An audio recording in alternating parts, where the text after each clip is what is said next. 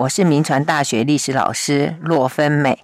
我今天要在节目中跟各位听众分享的主题是罗汉卡、罗汉脚是清代台湾社会的麻烦制造者吗？说到罗汉脚、罗汉卡，听众们，你想到什么啊？在台湾的俗谚里面有一句说：“会头吃甲三十外，无某无搞的是罗汉卡。”意思就是说，你结已经到了婚龄哦，三十几岁了，还没有娶亲的单身汉，叫做罗汉脚哦。那说到这个罗汉脚这个字哦，其实它基本上是闽南语啊，那客家语也有。那我刚刚念成罗汉卡，就那个脚念成卡，就跟那个卡同音哦。那大概有三个意思，一个就是指行脚哦，就是因为它叫罗汉脚嘛，那个就是指行脚，就是有游荡四方、居无定所的意思啊。那第二个呢，我们通常讲卡，就是说。只在某人或者某一个物的旁边或者底下啊，譬如有闽南语有一句话叫做“顶啊卡”，就是指骑楼或者条啊卡哦，就是柱子底下啊。那第三个意思呢，我们通常称人家什么咖什么咖哦，就是说你是什么人物或者你是什么角色。所以我们现在有说什么 A 咖 B 咖，其实就是从这个闽南语这个“咖”这个字哦出来。OK，所以罗汉卡就形容一个一种人啊哦一种角。角色这样，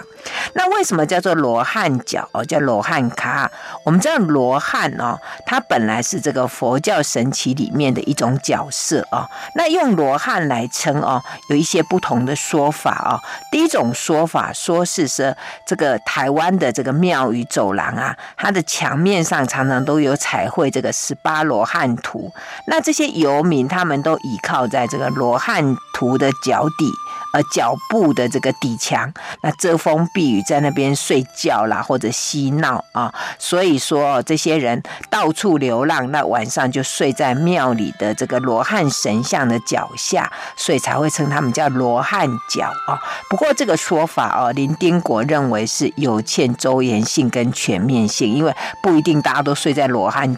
之下嘛，有人睡在观音像下，有人睡在这个其他的神明之下哦，所以他觉得这个说法不是那么周延。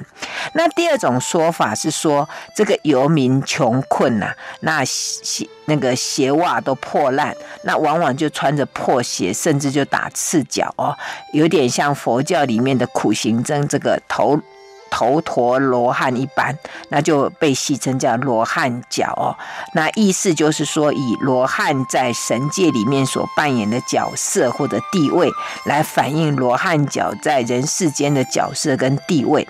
但是呢，在清代台湾的社会啊，衣衫破烂、打赤脚，其实是一般人的写照，并不是这个罗汉卡哦，就是这个罗汉脚它独有的景况啊。所以这个可能，呃，我们在说它为什么叫罗汉脚这个意思呢？可能我们需要再考量一下哦。那罗汉脚这个名词哦，它是什么时候出现？那出现的时候，它的定位是怎么样哦？按照这个林丁国的研究啊，他说在清代台湾文献里面，最早出现罗汉卡这个名词哦，是在清高宗乾隆三十二年。一七六七年的八月，那时候台湾南部哦发生一件叫做黄教啊，黄色的黄教士的教啊，就是黄教事件刚刚结束啊。那这个事件呢，是典型由罗汉卡引起的这种社会动乱啊，地方的骚动。所以当时的这个台湾府知府叫周应元啊，呃，他就立一个告示牌，那就严禁这些无赖困这些呃人呢，呃扰乱。地方安宁啊，那其中所提到的这个罗汉卡，就说他们游手好闲，不是生产，而且骚扰街邻啊，所以他不受官府跟百姓的欢迎啊。呃，这是最早出现罗汉卡这个名词的的地方啊。然后到了清高宗三十四年（一七六九年）呢，这个清高宗就是乾隆皇帝了啊，他就御示这个闽台文武官员呢，要他们。说说这个罗汉卡的来源呢，都是有闽粤渡台的这些人，那他们呢，素无横产，而且游手好闲啊，而且因为他们呃这个常常会惹是生非嘛哈，所以引起这个社会的动乱啊，所以当然这是一种官方说辞啦啊，所以。都就是朝廷里面想要除之而后快的人物啊，这是在呃乾隆三十四年啊，乾隆皇帝所提的御史里面所提到的罗汉卡啊，所以可见就是朝廷他们为什么会知道说有罗汉卡这个名词啊，可能是有一些在台湾的地方官就把这个民间。就是称俗称的这个魂号，就把它呈报上上级啊，到朝廷那边，所以朝廷才会知道有这个名词嘛。所以在他们的这个呃文。公告的一些文件里面就会提到这个罗汉卡这个名词啊，那接着再出现是在乾隆三十七年，就一七七二年啊，当时的台湾知府叫做朱景英，在他所写的这个《海东杂记》里面，他就记载，他说这个罗汉卡哦，不但是无赖汉，而且他们出入都会携带刀械，呃，劫火抢劫，对社会的祸害秩序，对。社会的这个秩序哦，危害很大哦。那因为这个朱景英他是知府嘛，哈，他会做这样的记载，可能是要警示他的同僚，要他们如果呃对台湾的话，要及早做这样的防范啊。那在乾隆四十七年（一七八二年）啊，当时的台湾总兵叫做金蝉贵。啊，他在他的奏折里面呢，他也指出了这个罗汉卡的相关事情。他就说哦，在台湾呢，很多的匪类，那俗称叫罗汉卡哦，他是民最为民害了啊。说他们这些人呢，遇事惹事生风啊，是所以就会趁着这个张权互斗的时候，他们就会从中去煽动啊。然后这是在金蝉贵的奏折里面提到的罗汉卡啊，然后到乾隆五十三年（一七八八年）啊，这一年有林爽文事件啊，事件之后呢，那钦差大臣呃，钦差大学士陕甘总督福康安，还有军机大臣呢，他们就上奏一个奏折，然后里面呢就有提到了那个。罗汉卡的事情，那其中就强调说，这个罗汉卡的恶行啊，就是因为他们没有横产啊，就是没有家产，所以不受约束啊，所以提出说解决之道嘛，就把这些人让他们入伍当兵，把他们收编为官府所用啊。但是乾隆皇帝对这个奏折的回应是说，他一定要把这个罗汉卡哦，这个尽绝除根除啊，就是要把他们完全把它扫除掉。然后到了这个乾隆五十四年（一七八九年）啊，这个福康安他调任为这个闽浙总督，他又上奏了一个奏折，上面是提到呃说这个罗汉卡哦最易知事哦，就最容易知事啊。然后另外还有一个人叫做这个徐四啊，他是福建的巡抚，他也上了一个奏折，也是这样的反应啊。那乾隆皇帝对他们这个两个的回应是说，这些人非常的可恶啊，他一定要把他们就是完全的除掉，不要再有罗汉卡这个名目出现，他觉得这才是妥善之道啊。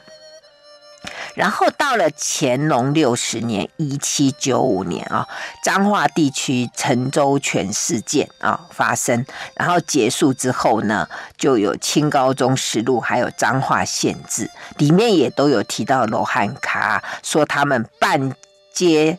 贼党哦，就他们都是就是就是盗贼，就是这个同都同党，就是坏人哦。那官军都认为他们都是。都是盗贼了哈，也是说，即使哦这些罗汉卡，即使不是全部都是盗贼，也大部分都是盗贼的同路人啊，大概这个意思哈。然后到了道光六年（一八二六年）啊，那因为台湾有经常发生很多的械斗啊，而且越演越烈，呃越越烈啊，所以那个闽浙总督孙尔准啊，他就奏请是说，哎，要不要他到台湾来督办这个剿匪的事宜？然后他在奏书里面就提到说，造成台湾这个械斗啊越来越严重的原因，是因为罗汉卡在其中煽风点火所致啊。所以你看到这样为止，就是在朝廷的眼中，这个罗汉卡真是搅乱社会治安的人。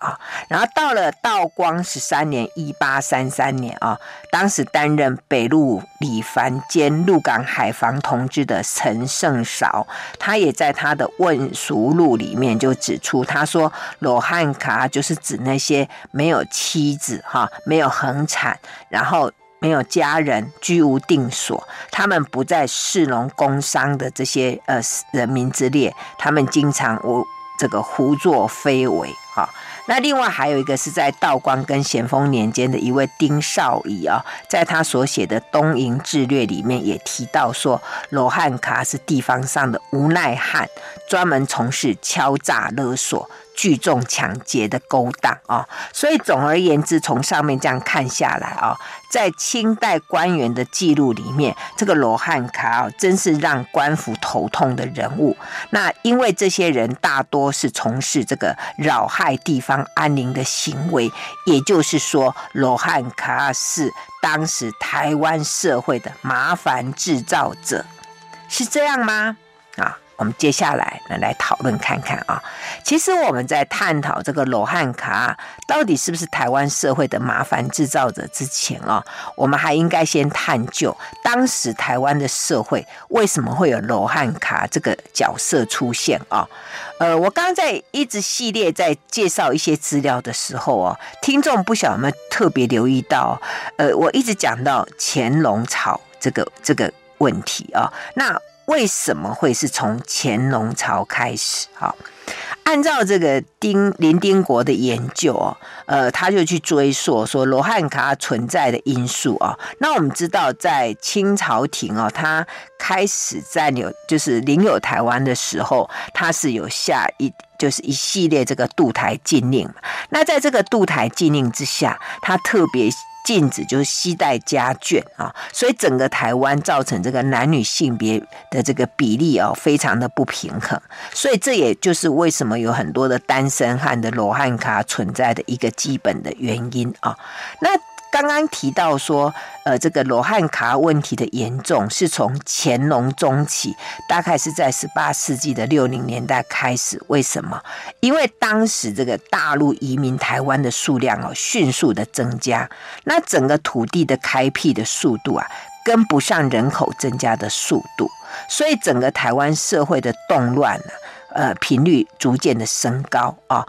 那罗汉卡的问题呢也被提及。可是注意一下，这个时候这个男女失衡的现象已经改善，可是罗汉卡还是出现，所以可见这个罗汉卡的存在啊，除了这个移民。所造成的这个男女失衡的因素之外啊，然后接着就是说这个社会的变迁啊，譬如说移民的增加啦，然后呢，移民增加之后，台湾的土地的开垦哦，就是越来越不够，因为人越来越多，所以跟这样的状况是有关系。然后。特别是到了这个道光，从乾隆之后，然后到了道光年间，道光年间大概在一八二零到一八五零年哦。这时候整个台湾的土地大概都已经开辟完毕了哈。但是呢，由中由大陆渡台来渡这个移民到来台湾的人数还是不断的增加，所以很多人就没有事情可以做啦。哦，没有只没有事情可以做，就沦落为这个无业游民，就是罗汉咖哦。然后，清朝廷呢，对于他所领有的台湾呢，他对这些在台湾的百姓也没有好好的照顾，也没有一些好的策略啊。那除了给他们课征一些税赋之外，还有有乱世来平定之外，就让台湾老百姓自生自灭啊。所以可以讲是说，清朝廷对台湾的这个政策不适当，所以引发台湾。这个地方的人民要找工作很难，所以很多人就沦落为无业游民的罗汉卡哦，所以这是整个罗汉脚产生的一个背景哦，我们大概可以做这样的一个了解。然后接下来我们就回来到这个今天的这个题目的主题，说那罗汉卡到底是不是台湾社会的麻烦制造者啊？呃，清代的台湾这个社会里面，它其实最最早的时候，它是以农耕为主嘛。那因为要要有农耕，就要有土地，所以这个土地的开垦啊、哦，是清代台湾呃经济发展的基础。所以，我们如果要探讨这个罗汉脚的角色，按照这个林丁国的研究啊，我们就先来看看罗汉脚在清代台湾土地开垦的这个状况，呃的关系啊来看，就。平地开垦方面来讲哦，我们刚刚前面提到说，在道光年间，就是一八二零到一八五零这个期间呐、台湾土地的开辟大概已经差不多了哈。可是还是有很多从大陆移民来台湾的人，所以很多人就造成了没有土地可以开垦，没有事可以，没有工作可以做，就沦落为无业游民的罗汉卡。但是即使这样哦，可是。林丁国的研究，他说罗汉卡并不是寄生于社会，其实他们还是有参与一些工作，譬如说他们会参与一些生产，就受被人家雇佣啦，作为这个农业的劳动者啊。那再者呢，他们会做一种工作，就是因为当时那个衙门里面的临时差役啊。在当时台湾的社会，清代台湾的社会，它是属于这种贱民啊，很少人愿意去做，所以罗汉卡就会去做这种工作啊。那再者呢，他们会去做一些挑盐、晒盐。还有洗金啊，就是金子的金的这种工作。那我们知道挑盐贩卖，这本来就是要靠劳力嘛。那罗汉卡本来就是一个体力上 OK 啦，哦，所以他们就可以提供这一项的劳力资源。那另外就是个晒盐跟制盐啊，其实这在当时来讲，这是官府所不容的，这是一种违法的。那因为违法的事情啊，当然就就。罗汉卡去做，当然就好像理有点理所当然啊。那另外就是洗金，就是淘金呐，哈。那这个。因为罗汉卡，他们我们刚刚讲说，他们有时候出就带刀械，所以他们看到哎有人在淘金在洗金，他们就会强势过去。呃，当时的淘金呢，洗金还要有一些呃，就是有一些呃牌照吧，所以他们等于是体制外的这些呃淘金的工人啊。当然，这种行为更不是官府可以容忍。啊，还有呢，这些罗汉卡还会去从事一些宗教性质的工作，譬如说在那种年节或者迎神赛会的时候啊，那他们就会去担任扛神轿或者扛大旗，或者办那个什么七爷八爷啦，呃，什么顺风耳、呃、招风耳啦，这个呃，这个这个千里眼啦，这种神将或者咱们放鞭炮的这种杂物，他们会去做，或者是说人家家里有婚丧喜庆的时候，他们就自动会去帮忙，然后换一些饭可以来，就是可以。换的一餐可以吃吧。那另外就是有一般人比较有顾忌的工作，譬如说在这个丧葬行列里面去帮人家这个商家去指这个幡旗啦，或者压一些什么开路神到墓地啊等等这样的工作，他们也会去做。还有就是台湾民间有那种牵猪哥，有没有？就是带着种猪到人家家的那个母猪啊去配种，这样这种牵猪哥的工作，他们也会去做啊。所以我们可以看说当时。罗汉卡，他们并不是完全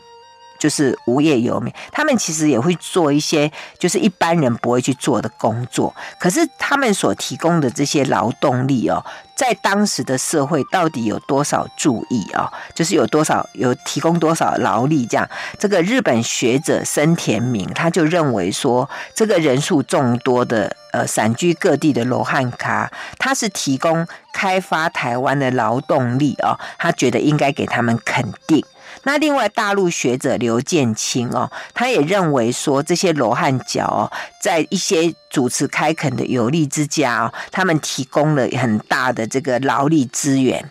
但是大陆学者陈孔立哦，则认为是说，这些罗汉脚他们最多只能算是一种辅助的力量，并不是什么主要的的这个开发台湾的力量。那所以以就就这样来看的话哦，那林丁国就认为说，其实，在平地的开垦上面哦，尤其因为很多地方都已经开垦完成了嘛，所以这些罗汉卡他们基本上哦没有办法发挥他们很很多很大的效益，所以当时这些。罗汉卡他们为了求生存，所以他们就会到当时的禁地，就是原住民番地去发展。好，我们先谈到这里，休息一下，广告过后再回到 News 九八九八讲堂。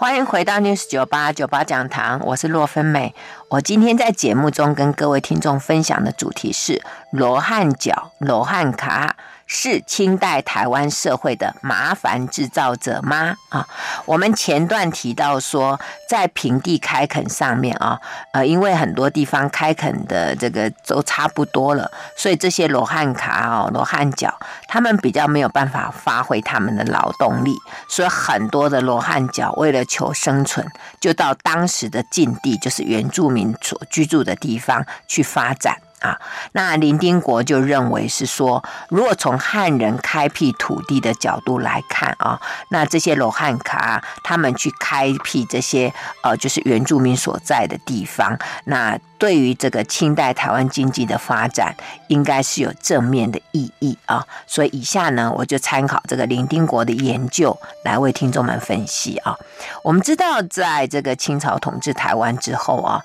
其实一直到这个同治十三年（一八七四年）以前啊，清朝政府都是实施封山划界的政策，也就是说，他们以一种所谓土牛界沟的这个界限来区分这个汉人跟原住民的活动范围。那严禁汉人进入原住民的区域啊，不管你是犯罪啦、逃跑啦，反正你都不可以跑到里面去私垦，一律都禁止。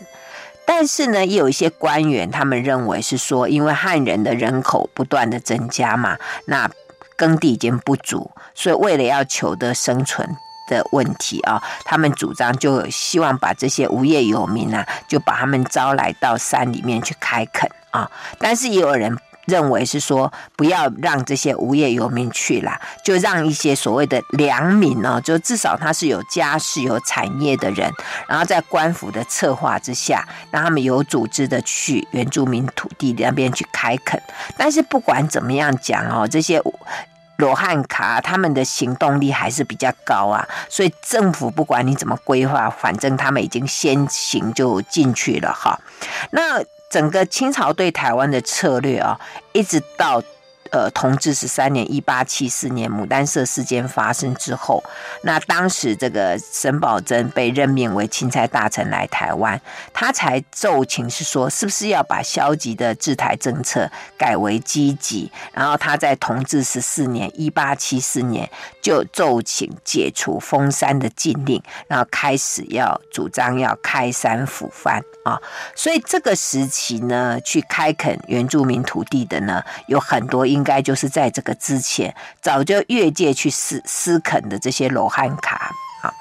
而且这些罗汉卡他们在进入。呃，原住民土地之后啊，他们也在里面从事很多活动。其实这是有助于当时这个原住民跟汉人之间关系的互动啊。不过他们也会把一些汉人文化里面比较不好的，比如说包娼啊、开赌啊，啊，就是这种娼妓寮啦、赌场啊这种坏习惯，也会把它传到山地去啊。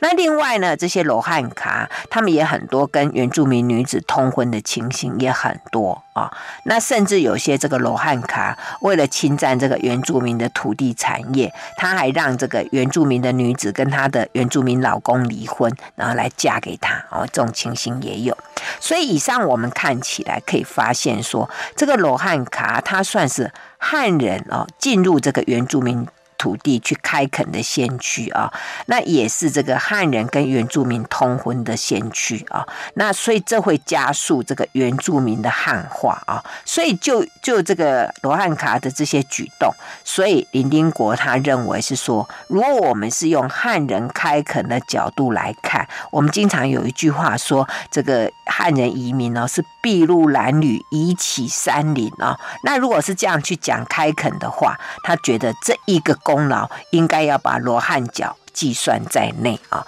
这是有关这个哦，罗汉卡在台湾呃的这个开垦啊、经济土地开发上面呃所所扮演的角色啊。所以如果这样子来讲，说他们是这个。呃，麻烦制造者啊，似乎从经济发展面而言，好像是不太公平啊。那接着呢，我们就来看看罗汉脚在清代台湾社会秩序所扮演的角色啊。我们知道，这个台湾在清朝时期哦，这个秩序会非常的在在大陆官员的眼中，呃，台湾真是一个很混乱的地方哦。所以在道光十八年（一八三八年），当时的台湾道姚颖他就说哦，台湾有三大患，一个叫做盗贼，一个叫做械斗，还有一个叫做谋逆啊。他说这三个。呃，看起来不太一样，不过作乱的人都是这些无业游民呐、啊。而且他说，当时啊，台湾的人口越来越多，很多没事情可以做，所以这些无业游民就呃更多，然后他们都会去从事这个就是这就是匪类的工作啊。所以这么来讲啊，这个姚莹的意思就是罗汉脚是台湾动乱的主角，也就是所谓的麻烦制造者啊。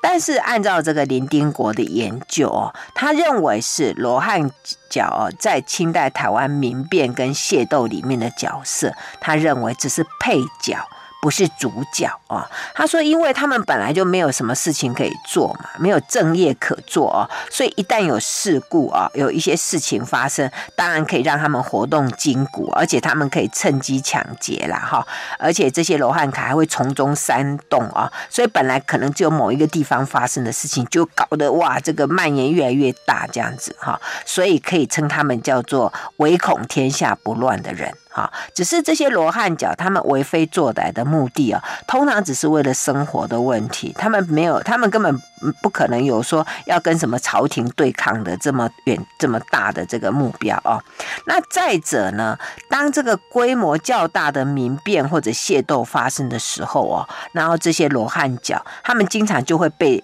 被收养哈，那因为这些，譬如说呃，造反者啦、作乱者啦，啊，或者这些械斗的各方啊，他们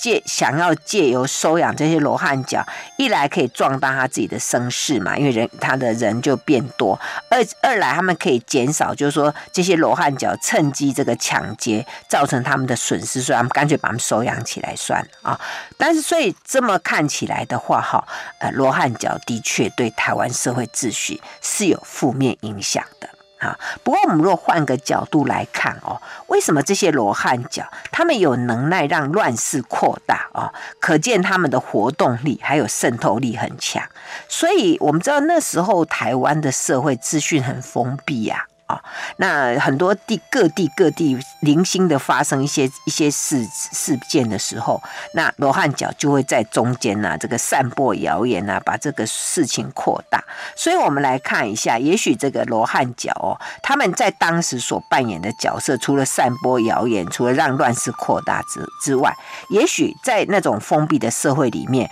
这些罗汉脚可以穿梭在不同的祖籍人士之间。不同的阶级之间在那边传递讯息，哎，哎，台湾这个民间有一种叫做报马仔、报马呀，就是那种传播消息的人。也许罗汉脚就是这个报马呀，哦，这个也许可以观察一下。好，那另外，因为我们讲到说清代台湾的这个社会啊，其实说到麻烦制造者啊，除了罗汉脚之外，还有一种人，就是我上次节目里面谈到那个班兵制度也是嘛，哈，所以我上次有。谈到说，那个徐雪姬教授就说，班兵制度是清代台湾治安上的毒瘤啊。那林丁国更说啊，他说清代台湾史上啊，民变跟械斗频频发生啊，就可以知道这个续台的这个呃肃台的这个班兵哦，他们在台湾哦。我们不能说他们都没有贡献呐，但是可能效果很差啊。而且因为这个班兵制度的流弊呀，哈，所以让这个罗汉卡他们可以冒名顶替，而且可以混充班兵。啊，所以我们可以是说，那个很很这个这个，我们说是毒瘤的这个班兵里面，可能也有为数不少的罗汉脚在其中哈。所以，我们如果说素台搬兵为非作歹，严重的影响到台湾这个地方的民风，造成台湾治安上的困扰，社会上的不安宁，所以必然这个罗汉脚有参与在内啊。所以说，这个搬兵跟罗汉脚哦，都是台湾对于台湾社会啊这个秩序造成严重的负面影响，所以他们两个哦都可以各打五十大板，都是清代台湾社会的麻烦制造这啊。我们先谈到这里，休息一下，广告过后再回到 News 九吧、酒吧讲堂。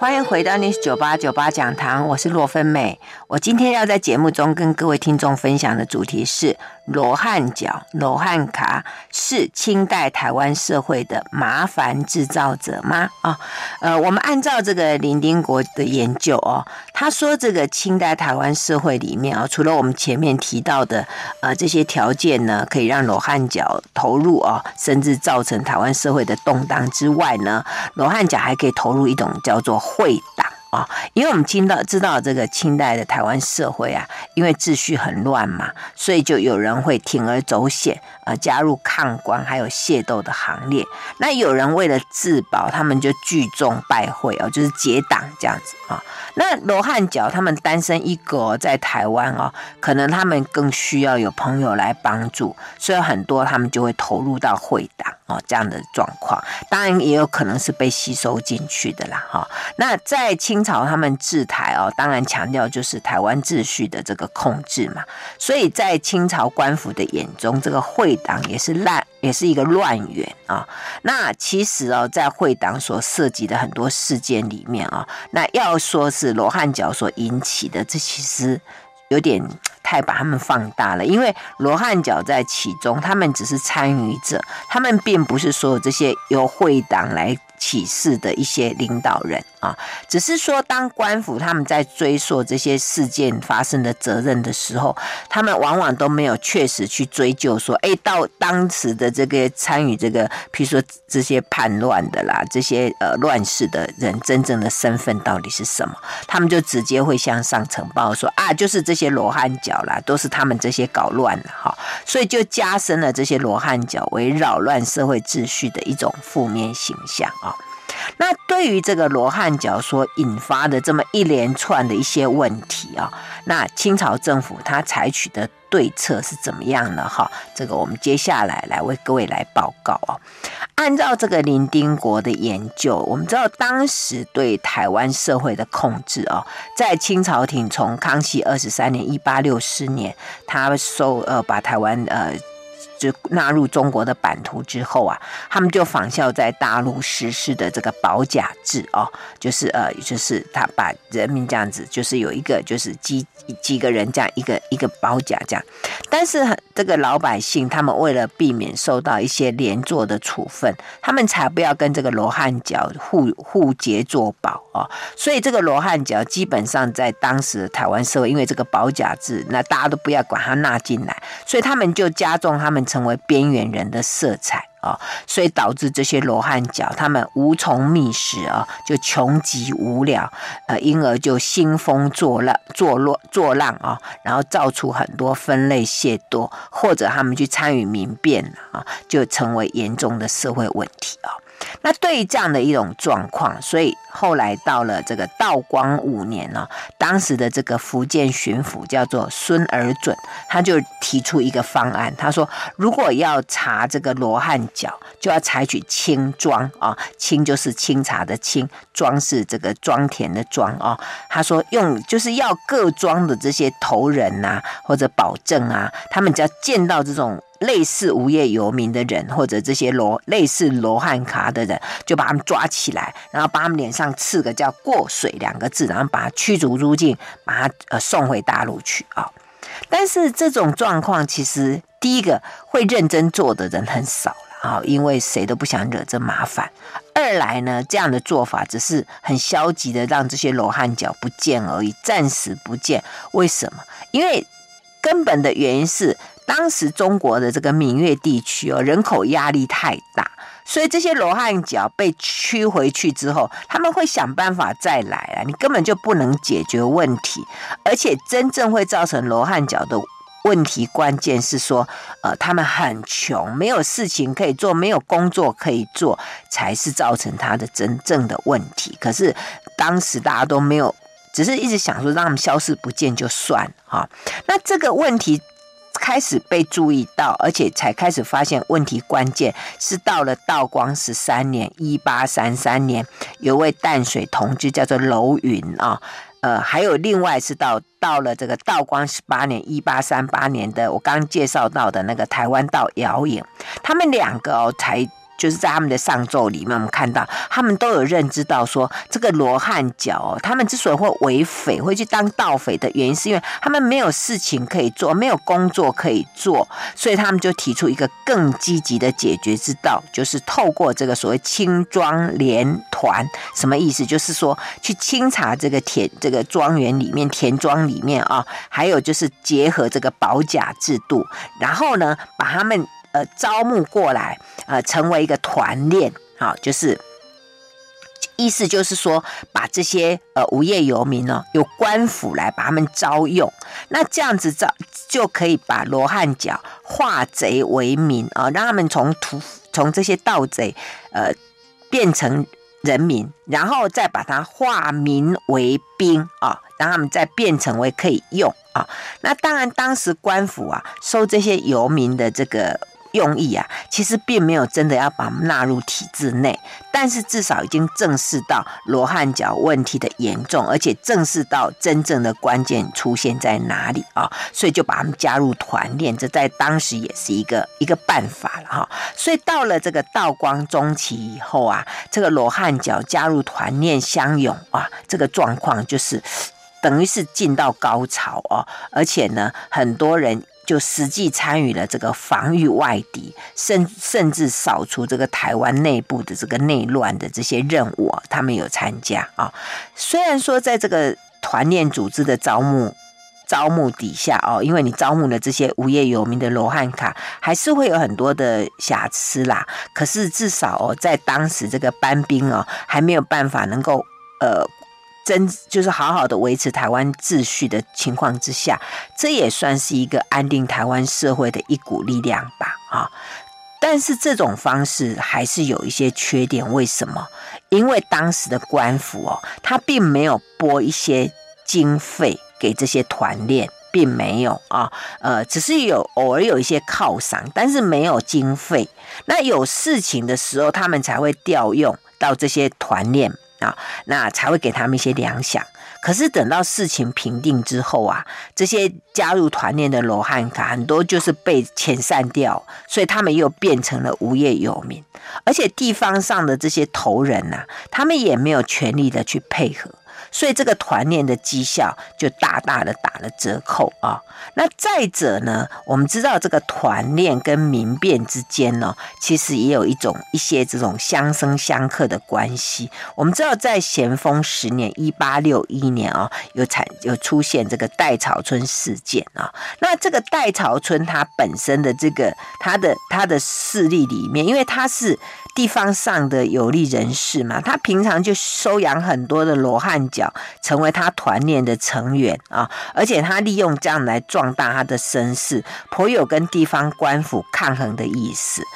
更有意思的是说，当时来平定戴草村之乱的，就是我们之前介绍过的这个雾峰林家的林文茶哦，他也办团练呐啊，啊那他的团练里面也有大量的罗汉脚。然后另外还有一个就是这个大陆呃福建的官员，就是许宗干，他当时也在呃也是这个平定戴草村事件的这个主要的这个官员嘛，他也有团练，他里面也有大量的罗汉脚，哎，所以你看很好玩哦，造反的这一方跟这个平乱的这一方，他们两边用的人都是罗汉卡，所以我们可以发现哦，罗汉卡对当时的台湾的社会秩序好像是。既能载舟，也能覆舟啊。所以，我们谈到这边，我们可能我们最后呢来思考一下，到底罗汉卡他是不是清代台湾社会的麻烦制造者？各位听众，你今天听了，你觉得呢？其实平情而论哦，当然不能否认啦，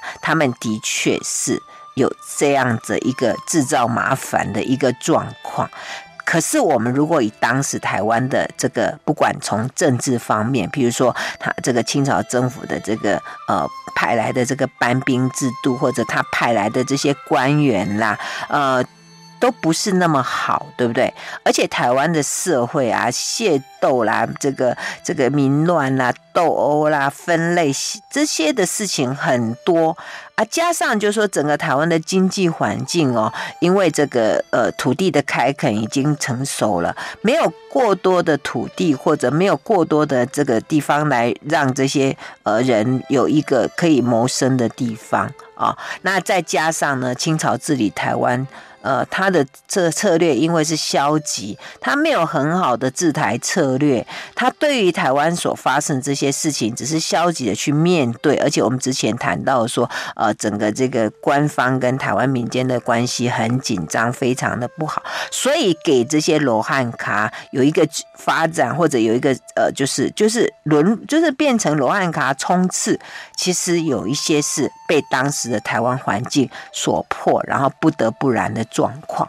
所以在这种情况之下，我们与其去呃，在以当时，因为我们每次讲到台湾的历史，就讲到说啊罗汉卡，然后就说他们是呃专门制造麻烦。其实我们更应该思考是说，一个统治者哦，他怎么样去能够去解决这些人的问题，怎么样把他们纳入一个体系，给他们能够安。定给他们有一个呃生活的谋生的能力啊，呃，不是说你给他饭吃就够，你应该好好的去呃给他们找出一条路啊，用一种疏导的方式，这才是一个真正的有效。所以统治者的责任，我们与其去归咎说台湾的混乱是来自于这些罗汉卡这些无业游民，不如说你当时清朝的统治者，你有没有一个？更有效治理台湾的策略，这才是真正的解决当时台湾社会的一个真正的有效的的一个力量，不是吗？好，我们今天的节目就进行到这里，谢谢收听九八讲堂，再见喽。